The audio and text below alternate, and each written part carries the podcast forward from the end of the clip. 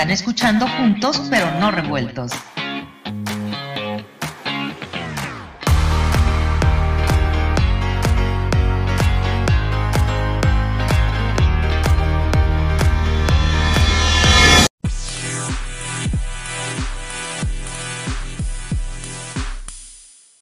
Una de las voces más calificadas que he tenido yo la oportunidad de entrevistar a lo largo del año 2020, durante la etapa de la pandemia, una de estas voces más calificadas, sin duda alguna, es la de la doctora Lorian Jiménez Faibi. Ella es jefa del Laboratorio de Genética Molecular de la UNAM, de la Universidad Nacional Autónoma de México. Eh, también es doctora en Ciencias Médicas, eh, especialista en microbiología por la Universidad de Harvard, es egresada de la Universidad de Harvard. Doctora, te quiero agradecer y saludar.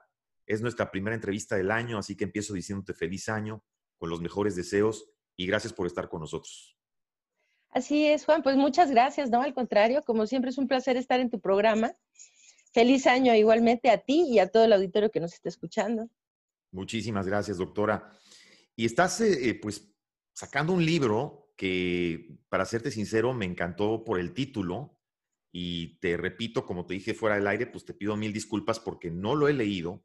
Está por salir, de hecho, el día de esta entrevista está por salir en Estados Unidos el día de mañana. Es decir, estamos, está saliendo por ebooks en la parte, en, en, la versión digital y próximamente esperamos pronto ya en la versión física aquí en los Estados Unidos. Y este libro se llama Un daño irreparable, la gestión criminal de la pandemia en México. Me llama mucho la atención por el título. Y la verdad, para serte franco, doctora, no encuentro una mejor descripción o una mejor frase para describir el papel de la gestión del gobierno de México a cargo de esta pandemia. Em, ¿Qué nos puedes decir acerca de este libro? Que además tengo entendido que ya es bestseller ahorita ya en México y, y que, bueno, la respuesta ha sido magnífica. ¿Qué nos puedes decir? ¿Es esto una crítica? ¿Es un testimonial? ¿Cómo se puede tomar este libro? Sí, bueno, este, la intención del libro era sentar un testimonio, o sea, dejar un testimonio escrito porque se hace mucha crítica, se habla mucho, no sé, muchas veces se tienen muchas intenciones que no necesariamente son la documentación de los hechos que han ocurrido, sino que se tienen intenciones políticas o cuestiones detrás, ¿no? O sea, yo no, yo no, no, nunca he estado involucrada en la política, jamás lo estaría, jamás lo estaré. Yo hablo desde una, una perspectiva profesional como una académica, investigadora, profesora universitaria que soy. Entonces, este, creo que era muy, eh, pienso que es muy importante que quede un testimonial objetivo de la, lo que aquí ha ocurrido durante el primer año de la pandemia en México. El libro trata al inicio también de cómo se desarrolla la pandemia, al inicio en China, en el sureste asiático, cómo azotó la primera oleada en Europa, cómo llegó a Estados Unidos y de ahí a Latinoamérica, y entonces me centro el resto del libro solamente en la gestión de la pandemia en México. Pero este, creo que sí es, es muy importante porque pues yo llevo todos estos meses, porque llevo siguiendo muy de cerca la pandemia, pues desde que supe que estaba ocurriendo algo en China, ¿no? Pero desde luego que empecé a seguirlo mucho más de cerca y de una forma muy involucrada, me he convertido en una suerte de, no sé, se puede llamar tal vez activista, ¿verdad? Me hablo por las vidas que todavía hay por salvar y por aquellas que se han perdido. Y hablo desde una perspectiva científica, académica, sabiendo los errores que se están cometiendo, los errores más graves, que es no rectificar, no rectificar un rumbo que evidentemente es fallido, que es funesto, que ha llevado a más de una centena de miles de personas a morir y que no haya rectificación, que no se basen las estrategias en la evidencia científica, que se desestime la ciencia, ¿no? Creo que allá en Estados Unidos, pues ustedes ahora desde ayer, espero que tengan un nuevo amanecer con la llegada del señor Joe Biden. espero que eso sea un nuevo despertar, por lo menos en términos de la pandemia, la política siempre se complica, ¿no? Y nunca hay nadie que es bueno, bueno, bueno, ni malo, malo, malo, ¿no? O sea, siempre hay de todo un poco, pero sin duda, por lo menos el presidente Biden sí tiene la idea de rectificar todo lo que ha ocurrido mal en relación a la pandemia. Y esto pues e, es algo extraordinario. Yo voy a sentirme tan contenta de ver que el problema que tienen es que están a punto de sumar medio millón de muertos.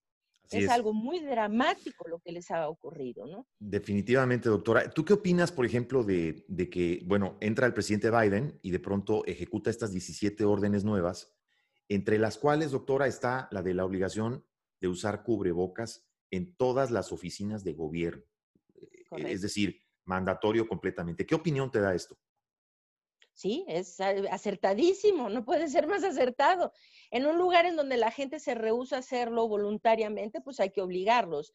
Es como que hay culturas en donde no es necesario que esto sea una ley porque la gente simplemente sigue las reglas y ya, ¿no? O sea, esto es el caso, vamos a poner tal vez de los japoneses que es gente pues como con un nivel de educación muy alto, ellos comprenden esta cuestión de no tirar basura, de, eh, o sea, de ser civilizados con el prójimo y de, no sé, pero bueno, y entonces ahí pues no es necesario que pasen una ley porque a la gente entiende que necesitan traer cubrebocas para cuidarse ellos del contagio y cuidar a los demás del contagio. Ok, pero en una sociedad como Estados Unidos, como México, en donde hay todo un movimiento, en donde se ha politizado el uso del cubrebocas, y entonces hay todo un grupo de personas que dicen, no, no, no, pues yo soy muy valiente, yo soy muy mal.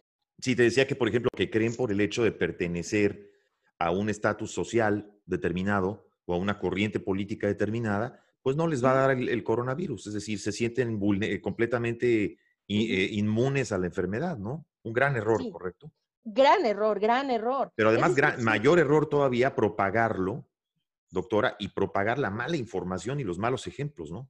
Sí, exactamente. Propagarlo es una irresponsabilidad, porque ponerse un cubrebocas es un acto de solidaridad.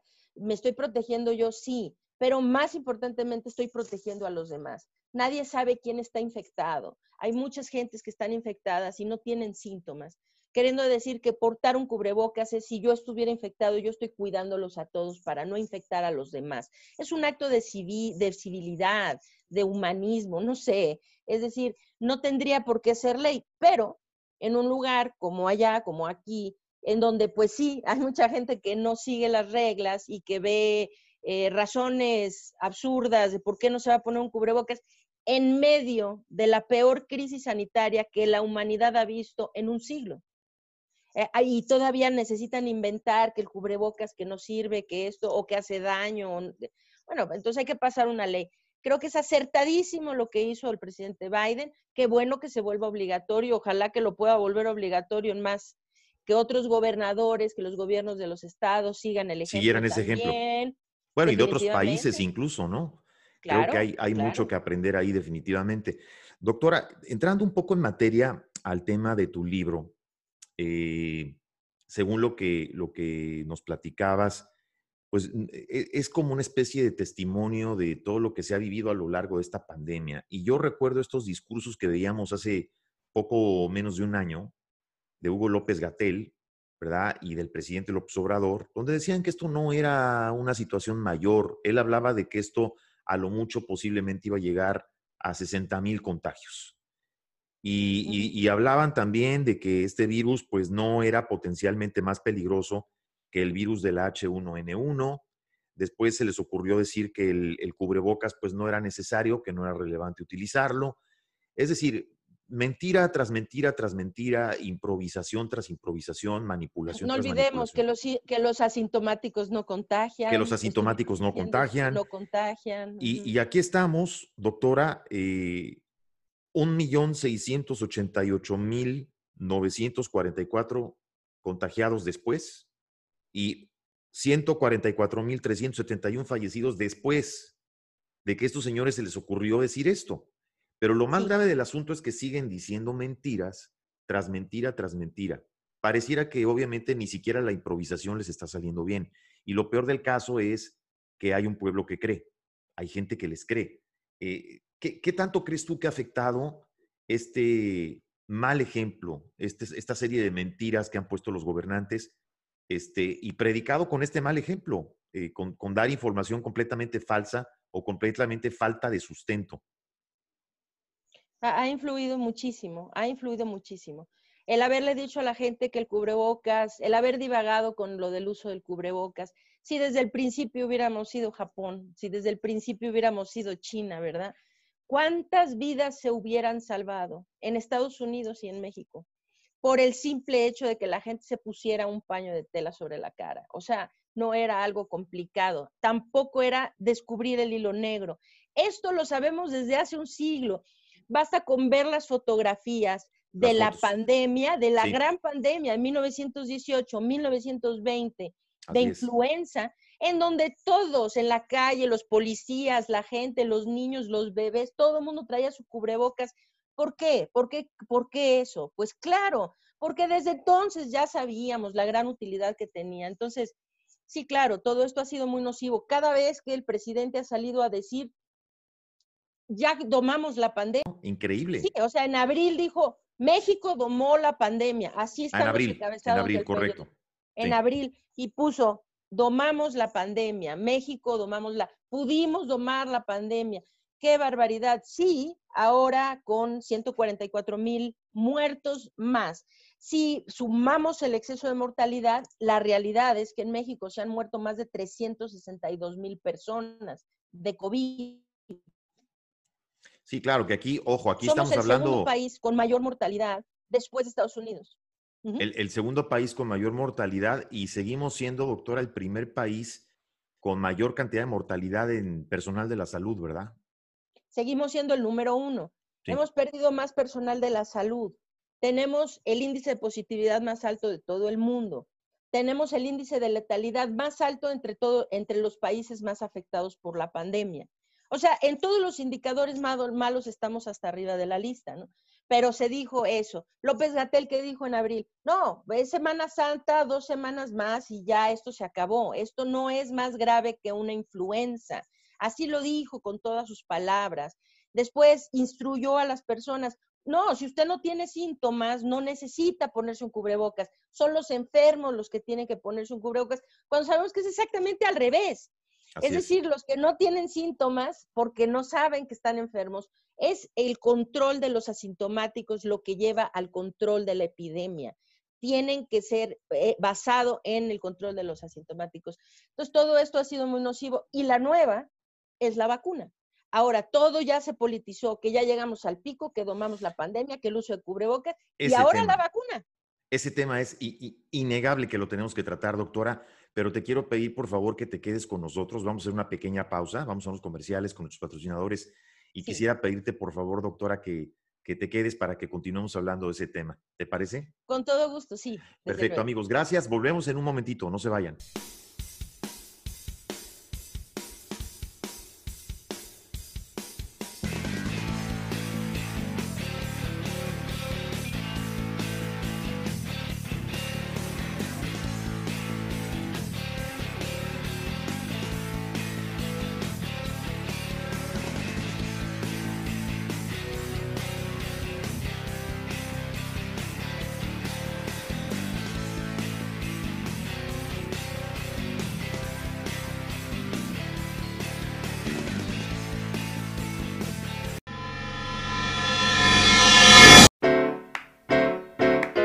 Ya estamos de vuelta en Juntos, pero no revueltos.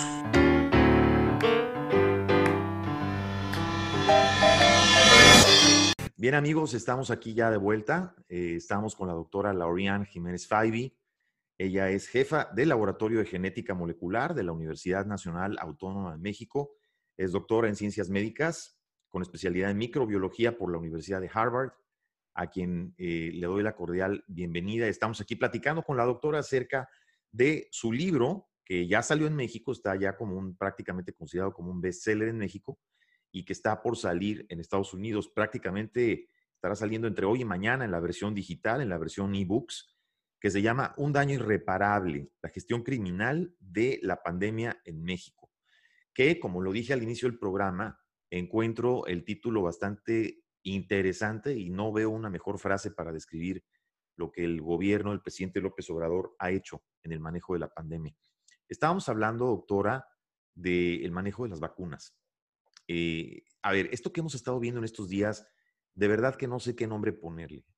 primero se dice una cosa, luego se dice otra, luego se, se sale a decir sandeces como la de que la ONU pidió que México tenía que prácticamente donar o renunciar a una parte de las dosis de las vacunas y después el presidente tuvo que salir y tuvo que recular y salir a decir que no.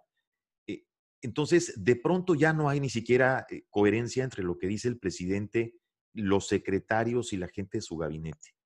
Luego hay una polémica porque se dice que los contratos de compra de las vacunas tienen eh, una confidencialidad de más de cinco años o hasta cinco años, es decir, donde no se puede dar absolutamente ninguna información de las vacunas. se deja a muchas personas que ya, por ejemplo, se vacunaron con la primera dosis y que ahora no tienen garantizada la segunda dosis. Y también está la polémica de que se vacunó a gente, entre ellos cuates, cuatachos, este, brothers, super brothers y vayamos a saber a quién más, y estos servidores o siervos de la nación que no son personal médico cuando desde un inicio se había indicado que las vacunas eran específicamente para el personal de la salud. ¿Qué se puede ya creer en todo esto, doctora? No, es dramático, es dramático realmente. Es decir, yo todavía tenía la esperanza que todo se ha hecho tan mal desde el principio, nunca ha habido una estrategia de controlar los contagios, se ha dicho abiertamente que México no tiene la intención de contener los contagios, solo de mitigarlos, queriendo decir que el gobierno mexicano siempre ha permitido que la gente se siga infectando, nunca ha tenido la intención de detener los contagios en la población. Aparte de esto, nunca ha rectificado la estrategia a pesar de que los muertos se siguen sumando y sumando. No, eh, o sea, es imperdonable. De esto podemos hacer una lista gigantesca de todos los errores, pero ahora se, se viene una oportunidad, una más de tantas que han habido, porque en el camino han habido muchas oportunidades de rectificar, es decir, de rectificar, corregir el rumbo, hacer que las cosas vayan mejor. Yo creo que rectificando y en realidad entrando a salvar el día y todo eso, tal vez hasta con el tiempo se olvidara de lo mal que se hizo al principio, si alguna rectificación realmente seria viniera, ¿no? Entonces, eh, hubo oportunidades al principio, hubo oportunidades en el, en el centro, hubo oportunidades más recientes, ninguna se ha tomado las cosas han seguido de mal en peor. Ahora viene otra, la oportunidad divina de tener las vacunas aquí con nosotros. Tenemos las vacunas disponibles. Esto es algo extraordinario, que la ciencia haya podido generar estas vacunas que son eficientes, que son seguras, que nos falta saber mucho sobre las vacunas, cuánto tiempo nos va a durar la inmunidad, una serie de cosas, pero las tenemos aquí y tenemos la posibilidad ahorita de salvar millones de vidas si es que podemos acelerar el proceso de vacunación.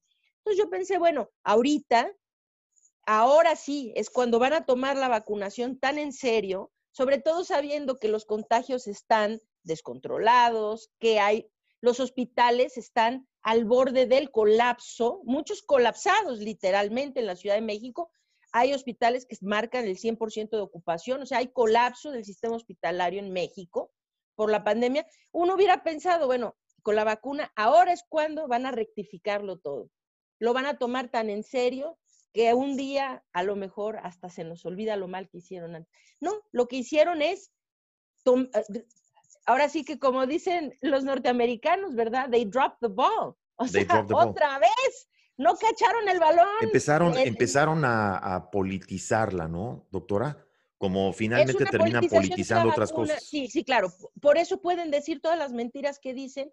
Sin, o sea, el, lo más lamentable que ha sucedido en nuestro país, en México, es que en todo esto que está pasando, la vida humana nunca ha sido un eje central. Es decir, al presidente no le importa que la gente se siga muriendo porque él se puede sentar ahí y decir un día, no se preocupen, yo a mi pueblo querido le voy a traer vacunas, eh, toda la población. Esto lo dijo el día de su informe de gobierno, el primero de septiembre del año pasado. Dijo, para el mes de enero toda la población vacunada, toda la población mexicana va a estar vacunada y las vacunas van a ser universales y gratuitas. O sea, nos, nos dio así, no, gracias, amado señor presidente, ¿Cómo nos ha ido con eso? Porque hoy es 21 de enero y no se han vacunado ni siquiera medio millón de personas. ni siquiera medio millón. Ni siquiera medio millón. Cuando, cuando se ha hablado, perdón doctora, de que para, que para que nos pongamos al corriente, se ha dicho que se tendrían que estar vacunando por lo menos, me parece que 1.6 o 1.7 millones de personas por semana, ¿correcto? Por semana, no, eh, podríamos iniciar por semana. 1.7 millones de personas a la semana para terminar con el 70% de la población mexicana en 12 meses, en un año, en un año. Y bueno, y, ni siquiera estamos, pero ni siquiera soñando, vaya, en ese número. No, o sea, no hemos corrido la primera semana. Tenemos medio millón de personas vacunadas, un poquito menos de medio millón, queriendo decir que ni siquiera tenemos la cifra de la primera semana y enero está a punto de terminar. Entonces, simplemente partiendo de ahorita, si desde ahorita cada semana se vacunaron 1.7 millones y esto no va a pasar, acaban de decir que las vacunas de Pfizer no van a volver a llegar hasta dentro de cuatro semanas, porque Pfizer desde luego esto era mentira, nadie nos pidió que donáramos esas vacunas que no tenemos, ¿verdad? Es un absurdo. Es absurdo. Pedirle a un, absurdo. Eh, pensar que le pueden pedir a un país que no ha asegurado suficientes dosis para cubrir al 80% de su población, le piden a ese país que done para países más pobres no, si nosotros somos ese país que requiere que alguien done a nosotros. Pero además con los, pero además con los índices, con los índices de contagios y mortalidad que tenemos en México, doctora, ¿cómo es posible eh, que la ONU o, alguien le pida eso a México? claro, pero es una, es una mentira, flagrante. Así, flagrante. Sí estoy mintiendo y me vale, pero detrás de todo esto, ¿dónde quedó la vida humana? Porque están jugando con las vidas de nosotros, porque la vacunación es tan importante, particularmente en un país como Estados Unidos y como México, en donde se ha permitido que los contagios se disparen a tal grado que la cosa está completamente descontrolada, particularmente en países como los nuestros. Lo de la vacunación podría venir a salvar el día. No va a ser una solución rápida, inmediata ni a corto plazo, pero sí es lo que nos podría permitir ver la luz al final del túnel. Por lo menos mitigar eh, tal vez los efectos del mal manejo que se haya tenido durante el primer año de la pandemia, pero ni siquiera parece que eso les interesa, doctora. Algo, algo muy, muy grave. Entonces, en México ahorita van a traer una vacuna que ni siquiera tiene esta vacuna rusa, la Sputnik. La Sputnik. La Sputnik 5, ¿no? Que este, es una vacuna rusa que en Argentina también la están poniendo Resulta que nuestro secretario fue a Argentina a aprender algo sobre la vacuna rusa, lo cual es otro increíble absurdo. Eh, ¿Por qué tuvo que viajar a Argentina para conocer de la vacuna rusa? Pues tendría que haber ido a Rusia, yo creo, para que allá les hablaran de la vacuna en todo caso, ¿no? Pero no tenía que viajar a ninguna parte, por eso estamos en el siglo XXI y por eso hacemos esto este, digitalmente y nos podemos comunicar sin necesidad de viajar miles de kilómetros al otro lado del mundo para que alguien nos... Yo, yo pienso que fue más, y, se habló más de que, de que fue un manejo de un stunt publicitario para aminorar o mitigar los efectos de la imagen en detrimento de él por lo que hizo eh, y por lo de las fotografías de que se fue de vacaciones, lo cual me parece humillante para México y bajo las circunstancias y las condiciones en las que está el país, que un hombre que obviamente no tiene ni la calidad moral ni profesional de decir que usen el cubrebocas cuando él mismo no lo usa en un avión y, se va de vacaciones y el tipo se, además es justificado plenamente por el presidente López en Obrador. Los, los hospitales colapsando, los médicos no han tenido un respiro durante más, durante ya casi un año eh, los médicos no tienen material, no hay oxígeno. En México ya no hay oxígeno. La gente, se le quiere atender a la gente en casa y en casa ya no se puede dar tratamientos en casa porque no hay concentradores, no hay tanques de oxígeno. Las filas para recargar los tanques, hay gente que está haciendo filas de tres o cuatro horas para recargar un tanque de oxígeno, mientras el familiar muriéndose en casa porque los hospitales ya no tienen cupo. Ok, mientras todo este caos está ocurriendo, el señor decide tomar unas vacaciones en la playa, ¿no? Este, diciéndole a todos, quédense en casa. Sí, esto, todas las reglas funcionan menos para él. Ahora, otros países con esta misma, o, algunos em, eh, personas en, el gobierno que han hecho cosas similares, han perdido sus empleos, han perdido En, en otros países, claro, o ellos mismos han renunciado. han renunciado por dignidad. Sí, claro. O sea, los corrieron, los renunciaron. Ha pasado como en cinco países diferentes, en donde algunos... con situaciones este, similares, ¿no? Con situaciones muy similares, que hicieron una gran fiesta y el presidente se enteró y dijo, me los corrió a todos, ¿no? Pues sí, claro. Pero, pero en pues, México, en México los en premiamos. En México parece que Pero los premiamos por se ser ineficientes. Sí. Bueno, el, el y los- día de los- el ahora ya lo hoy- quieren este, hacer, eh, ahora ya lo quieren eh, hacer diputado y ah, lo quieren hacer diputado federal y, y luego les ponen eh, a su cargo pues en, todo el COFEPRIS entero. O sea, pareciera que premiamos, este gobierno está empecinado en premiar la ineficiencia y en, y en- y en ocultarla, en escudarla o justificarla. Y a final de cuentas, yo creo, bueno, en- desde mi perspectiva, a mí no me interesa qué le pase al doctor López Gatel, si le va bien, si le va mal, si lo ascienden, si lo corren, no me interesa. Lo que sí interesa es esto, que mientras ellos se hacen, hacen su club de, a ver, ahora al señor lo vamos a hacer diputado y le vamos a dar un premio con la COFEPRIS y vamos a hacer, sí, pero aquí en México se está muriendo la gente. Exactamente. Y este señor que está encargado, es decir, se saca del pilar, del centro de la ecuación, la vida de los mexicanos. Esto es lo que es imperdonable. Independientemente, si al señor le va bien y le regalan ahí que se haga diputado, que sea, no inter- pero ¿qué, ¿qué está pasando con la prioridad? ¿Cuáles son las prioridades? Mientras están haciendo payasadas, la gente aquí se sigue muriendo. No, seguimos en México sin tener una estrategia de contención de contagios. Seguimos siendo uno de los países que hace el menor número de pruebas que Así no es. tenemos ningún programa de rastreo de contactos, no tenemos ningún programa para aislamiento controlado, ¿Y qué me, acompañado. y qué me pues, dice, doctora, del programa de vacunación del cual ya renunció su encargada? Yo creo, no van a permitir que eso se salga a relucir por qué es que renunció, pero yo tiendo a pensar que quizá esta persona, esta señora, pues sí tiene un poco de dignidad y cuando vio cómo está la cosa dijo, ahí se ven, yo no voy a ser parte de esto. Pues sí, yo creo que cualquier persona con un poco de ética profesional hubiera hecho lo mismo, porque lo que está pasando en nuestro país con la vacunación es ahora.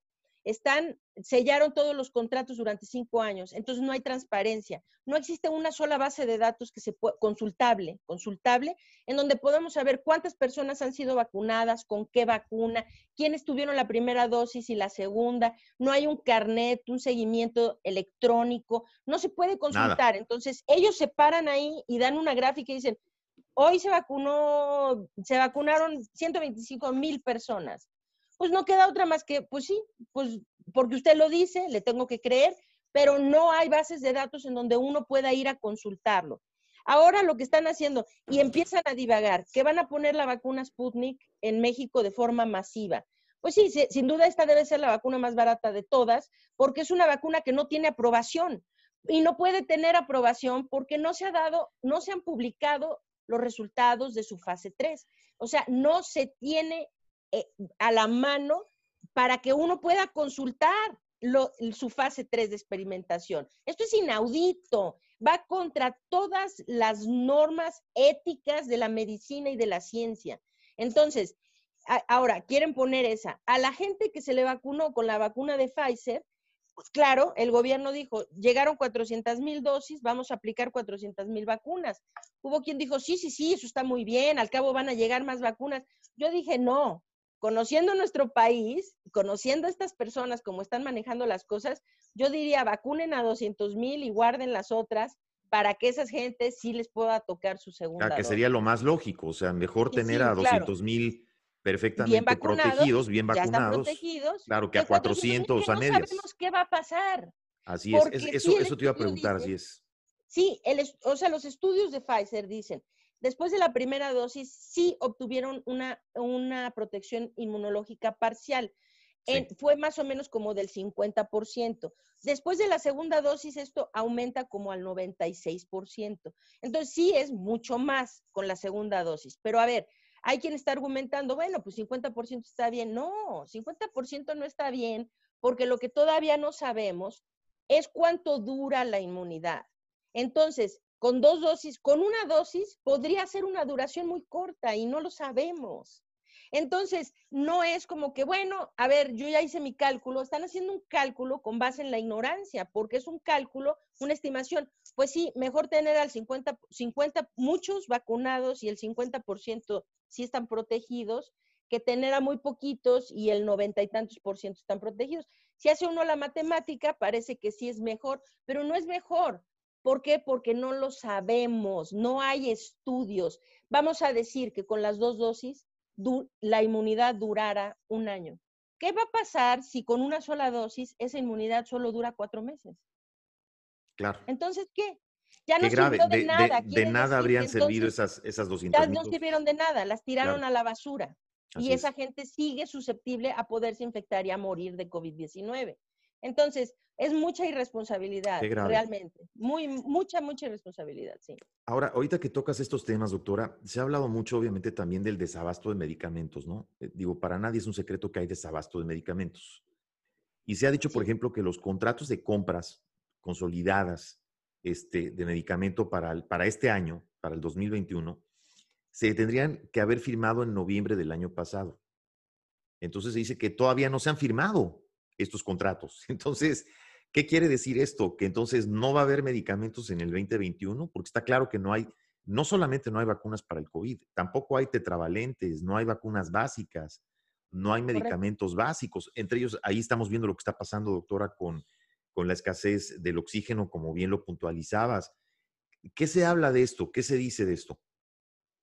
Pues es una situación muy dramática. Mira, por ejemplo, eh, yo encabezo, eh, que ya habíamos hablado de esto antes, la iniciativa de Salvemos Conciencia. Así En es. Salvemos Conciencia hemos estado atendiendo gratuitamente pacientes en línea, como con videoconferencias, vamos a decir, en casa, eh, tratamientos ambulatorios llevados por médicos y esto. Pero los pacientes en casa se les puede tratar muy bien, de hecho, de tratamientos oportunos, desde luego, gente que tiene COVID leve, COVID moderado, ¿no? Puede uno entrar un poquito en la parte de COVID un poco más agresivo, pero solo en la primera parte, después se tiene que ir al hospital.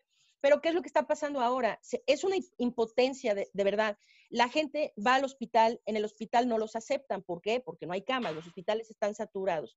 Aquí estamos un grupo de personas altruistas queriendo ayudar al prójimo de forma gratuita, ofreciendo consultas para que se atiendan en casa. Nada más que, a ver, es como, como dice uno, uno de nuestros, el, el doctor Enrique Martín del Campo, quien es el, el coordinador del área de atención médica en Salvemos Conciencia. Dice, oiga, general, pues es que sin rifles y sin municiones no hay guerra, ¿no? ¿Por qué? Porque entonces le decimos al paciente, oiga, váyase a comprar una ampolleta de tal medicamento, necesita empezarse a poner tal medicamento. No, dicen que no hay. ¿Cómo que no hay? No, no hay. A ver, entonces consigue este otro. No, no hay. No hay. Entonces ahora los medicamentos básicos para poder atender de forma ambulatoria a los pacientes en casa, hay escasez. Ahora empiezan a, a bajar su saturación de oxígeno. Necesita usted oxígeno en casa. No hay tanques, no hay concentradores. Entonces, Qué ¿cómo vamos a pelear una guerra si nos están dejando completamente eh, desnudados? Es decir, no, no hay cómo ahora podemos ayudar a las personas, porque no hay hospitales, no hay dónde mandarles. Y en casa, pues sin oxígeno, sin medicamentos, ¿cómo les vamos a ayudar? Es una cosa verdaderamente increíble. Y todavía hay la pereza de firmar los contratos, de arreglar la escasez. Así En es. México se empezó a hablar hace, una, hace un mes o mes y medio que en algunos hospitales estaban intubando pacientes sin sedación. Esto eh, podría ser poco Guau. menos que una práctica de tortura, ¿no? O sea, Totalmente. algo completamente como una práctica así de la Santa Inquisición o algo Sí. así, ¿no? O sea, esto no se hace en la práctica médica. Pero bueno, es eso o lo dejas morir, pues ni modo, pues lo intubas a- en vivo, sin sedación, sin nada, ¿no? ¿Por qué? Porque no habían sedantes porque hay escasez de sedantes. O sea, ¿en qué planeta estamos viviendo? O sea, esto es México. ¿Qué estamos? ¿En grave. dónde estamos? ¿O qué? Es realmente muy grave Qué lo grave. que está ocurriendo. Muy Pero es una, grave. es una mezcla de, de frustración con impotencia, con tristeza, doctora, Sí. porque es verdaderamente lamentable. Ahora, me llama la atención porque aquí en el título de tu libro, tú utilizas la palabra criminal. O sea, esto es efectivamente una gestión criminal, ¿correcto? Yo sí lo considero que es un crimen. ¿Por qué? Porque lo que está ocurriendo en México no es un error. Sí, no es, me equivoqué la decisión. O sea, mi decisión científica era tal y el tiempo me hizo ver que me equivoqué en la decisión. No es un error. Tampoco se han cometido errores porque ha faltado información. No ha sido falta de información, no ha sido un error. Tampoco la persona encargada es un ignorante o un eh, perdón la palabra, un idiota, ¿no? No, no lo es. Es una persona, es un hombre bien preparado, es un médico cirujano que tiene una especialización, eh, que tiene un doctorado en el Instituto Johns Hopkins en Estados Unidos como epidemiólogo. O sea, el señor sabe lo que está haciendo y sabe su materia, ¿no? Entonces, ¿por qué es criminal? Es criminal porque él sabe, han sabido desde el principio qué se tenía que hacer para detener la muerte, para detener esta catástrofe y tomaron la decisión consciente de no hacerlo. Esto no es un error, esto que nos está pasando está basado en una decisión. Conscientemente se tomó la determinación de no hacer pruebas, de no rastrear contactos, de no aislar a los casos, de no pedir el uso del cubrebocas, de desinformar a la población conscientemente. Es decir, se ha esto, esta catástrofe, esta cantidad de muertes se han dado por una decisión consciente y eso es criminal. Evidentemente, criminal, totalmente de acuerdo contigo. Ahora, eh, y, en México es, eh, el clima está dado, doctora, para callar voces, porque se han intentado callar voces de periodistas, pero también se ha intentado callar voces académicas, eh, que lamentablemente es a las que se les ha hecho menos caso durante la pandemia, no nada más en México, también ha pasado aquí en los Estados Unidos. ¿Han intentado censurarte? ¿Han intentado callarte? ¿Has recibido algún tipo de amenaza? Sí, bueno, pues sí, es una desacreditación. Por ejemplo, yo estoy, mi, mi profesión, mi carrera, o sea, mi primer grado académico de licenciatura es como cirujano dentista. Estudié odontología en la UNAM. Posteriormente hice un doctorado en Harvard en ciencias médicas. Me especialicé en el campo de la microbiología.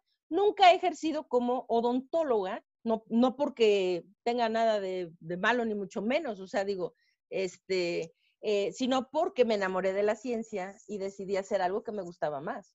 Y entonces toda mi vida, desde que terminé la licenciatura, empecé, eh, yo empecé a hacer ciencia, fui, hice el doctorado y desde entonces nunca he salido de un laboratorio de investigación. Toda mi vida he estado trabajando en un laboratorio de investigación. Pero en redes sociales, por ejemplo, me atacan, los del gobierno me atacan diciendo, la dentista, la dentista, como si me tuviera que dar vergüenza. Como, como tratando de denostar, claro, la profesión. para las personas, y quisiera recalcar, doctora, que nos ven en otros países y que no saben a qué nos referimos, quisiera sí dar el contexto de que el gobierno en México tiene un aparato a su cargo, un aparato publicitario y promotor en las redes que esto no es nada más propio del gobierno de México, lo han hecho otros gobiernos, y tanto gobiernos populistas de derecha como de izquierda. Utilizan a estos bots y utilizan las redes sociales para callar las voces de gente académica o gente especializada en ciertos temas, o tratar de desmentir, tratando de mentir. Entonces tratan de propagar eh, rumores, hacer cierto lo que no es cierto.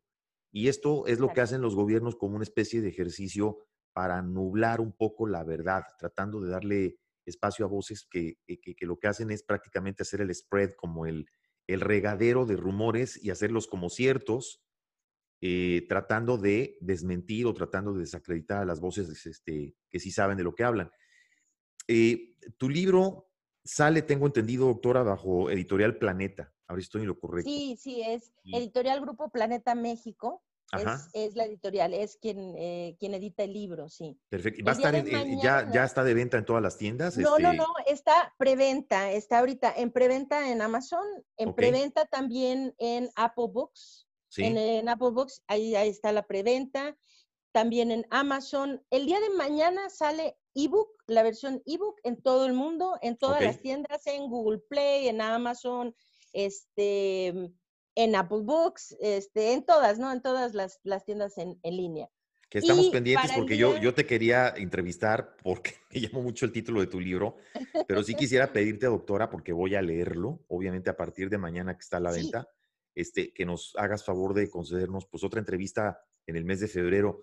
Ya después de haber leído el libro, me gustaría entrar en materia sobre tu libro que, que definitivamente ya está en mi, hasta arriba de mi lista, de mi, del top de mi lista de, con muchísimo gusto, claro que sí, desde luego. Gracias, muchas gracias. Eh, la versión impresa va a estar en México a partir del 30 de enero en la Ciudad de México, en el Estado de México, a partir del 5 de febrero en toda la República Mexicana y posteriormente se empieza a distribuir en Estados Unidos. Excelente. Estados Unidos lo esperaríamos ya como para, la versión impresa en Estados Unidos como para febrero, fines de febrero, digamos, ¿no? Yo creo que sí. Para eh, mediados tal vez de febrero, sí. Muy bien, aquí, aquí vamos a estar pendientes. Eh, doctora, yo te quiero agradecer pues muchísimo tu tiempo. Como siempre te quiero agradecer tu valor porque se necesitan más voces como la tuya que dicen las cosas como son. Y si algo necesita este mundo es empezar a, hablar con la verdad. Si algo los políticos necesitan es empezar a hablar con la verdad. Todos necesitamos saber dónde estamos parados y qué es lo que tenemos que hacer.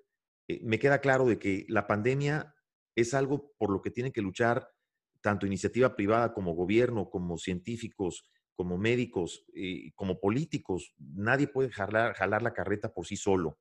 Ojalá que esto, este escenario empiece a cambiar y ojalá que aunque lo veo difícil, pero ojalá que el gobierno recule, el gobierno de México, y ahora que tiene la oportunidad de comenzar a hacer las cosas bien, pues que la, puedan aprovechar. Yo te quiero agradecer muchísimo y háblanos nada más antes que nos despidamos.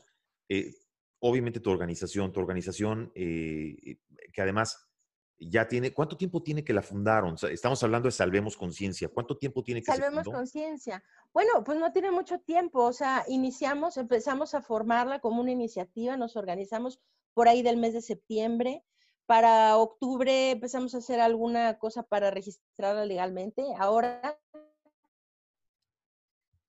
ahora ya es una asociación civil, una, una ACE, Asociación Civil sin fines de lucro, desde luego, este, y estamos trabajando, estamos a punto de lanzar, no hemos podido lanzar todavía la plataforma de atención temprana. Vamos a tener sobre la página, nuestra página de internet, que es salvemosconciencia.org.org. Perfecto, punto org, que este, aquí lo vamos a poner en pantalla para que lo vea el auditorio. Gracias, sí. Este, ahí vamos a tener acceso a la plataforma de atención temprana. Hemos tenido unos problemas técnicos, problemas económicos, dependemos de donaciones Dependemos de las donaciones de las personas. Ahora, este no cobramos nada de lo que hacemos. Es un esfuerzo de varios doctores, ¿verdad? Eh, sí, muchos. Es decir, sí, sí, claro. El, el, grupo central somos como seis personas, que quienes, quienes fundamos Salvemos Conciencia, somos seis personas, todos somos médicos o científicos, y lo hicimos con esta intención de tratar de ayudar en, este, en esta crisis tan difícil a proporcionar información real, verídica, científica, médica a la población que le ayudara a cuidarse, a saber cómo protegerse del contagio, qué hacer si se infectan, etcétera. Estas carencias que el gobierno ha dejado no dando la información correcta a la gente. Y entonces empezamos a introducir la parte de la atención temprana. Desarrollamos un protocolo médico que funciona muy bien para tratar pacientes eh, de COVID leve y moderado en sus estadios iniciales. En casa, sí, ambulatorio, ambulatorio, sí. Entonces, este, empezamos a hacer eso. Ahora se han sumado casi 70 médicos más para dar atención en la plataforma. Estamos esperando que el equipo de desarrollo técnico termine con algunas partes porque es muy quisquilloso la parte de eh, la seguridad y de una serie de cosas que tiene que estar muy bien en la plataforma. Pero yo espero que antes de que, hoy es 21, antes de que este mes termine, ya tengamos la plataforma operando. Y entonces vamos a dar, ahora sí, ahorita, bueno, hasta ahorita hemos atendido a más de 1.200 pacientes de COVID-19. Sí, de más de 1.200. De COVID, todo de COVID. Todo de COVID. Pero yo espero que ahora podamos hacer 1.200, pues 1.200 cada 15 días, ¿no? O sea, que, sería maravilloso. Que sería extraordinario claro, no podemos salvar al mundo, definitivamente el problema es muy grave, pero podemos aportar un grano de arena. La gente, la gente que quiere donar, ¿dónde puede donar, doctora? Ahí mismo en la página tenemos un apartado para donativos, para aportaciones. ¿Se reciben aportaciones desde el extranjero o nada más de México? Sí, desde luego podemos, estamos capacitados para y damos recibos que son deducibles de impuestos. O sea, como somos, somos una asociación sin fines de lucro, ahorita recibimos los donativos, nos apoya FunSalud, que es la Fundación Mexicana para la Salud. Es una donataria registrada ante la Secretaría de Hacienda. Quiere decir que todo lo que se recibe es 100% deducible de impuestos. Y recibimos donativos también, desde luego, del extranjero. Eh, nos hace mucha falta eso para poder sumar más médicos que den atención a la plataforma. Entre más médicos tengamos, más casos podemos tratar. Entonces, esta es la intención. Yo espero que para antes de que este mes termine ya tengamos la plataforma y estemos haciendo esto. Todos nuestros servicios son, desde luego, 100% gratuitos, ¿no?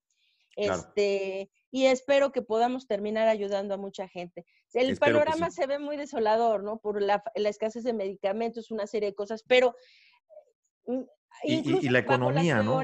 Y la economía, pero por lo menos, doctora, si está la intención de que por lo menos tienen eh el personal y ese personal puede ayudar, aunque dé una recomendación por teléfono, creo que ya es un pequeño alivio que le estamos dando a la gente que de pronto está en sus oh, casas y se siente desesperada y no sabe qué tomar o qué hacer, ¿no? No, y la gente tiene tanta incertidumbre, tanta angustia. Tienen un familiar enfermo, no saben, se, se, va a morir, qué va a pasar. Necesitan que alguien los escuche o que les dé Claro, es que, esto está repercutiendo en la salud mental y emocional de las familias de una forma importantísima.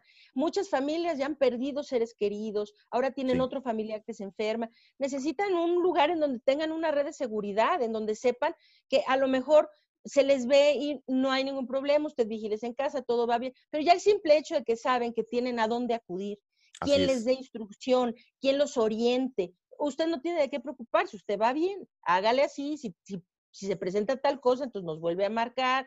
Este, pues esto ya le da certidumbre a las personas. Bueno, y ya es la mitad del camino. Claro, y ante el colapso de los hospitales, este, pues con mayor razón se necesita una plataforma. Los medicamentos, Si hubieran medicamentos eh, eh, y, y, tuviéramos los recursos suficientes para tener a los médicos necesarios, para atender a miles de personas, nosotros sería, podríamos bajar la ocupación hospitalaria, porque simple y sencillamente, de los más de 1.200 pacientes que hemos atendido en Salvemos Conciencia, el 2.1% han requerido hospitalización.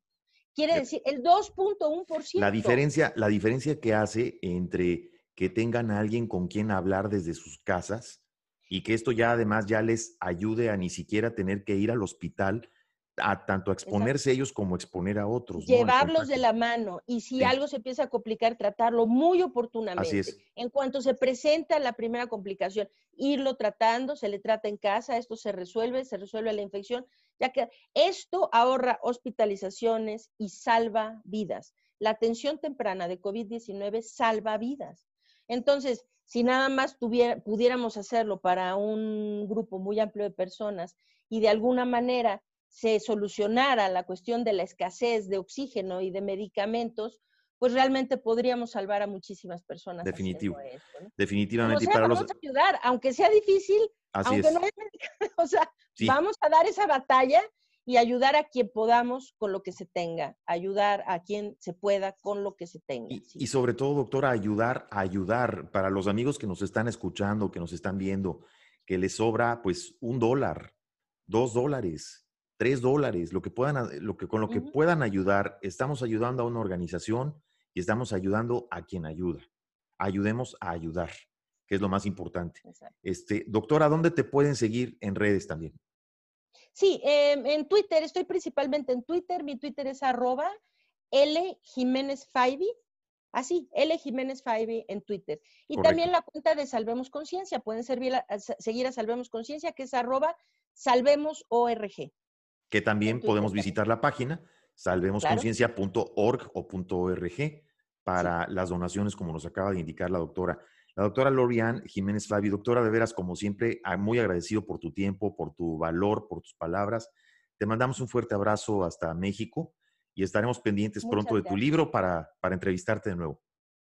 Muchísimas gracias, Juan. Al contrario, un placer estar en el programa. Saludos a todo el auditorio. Gracias. Muchas gracias. Gracias, amigos.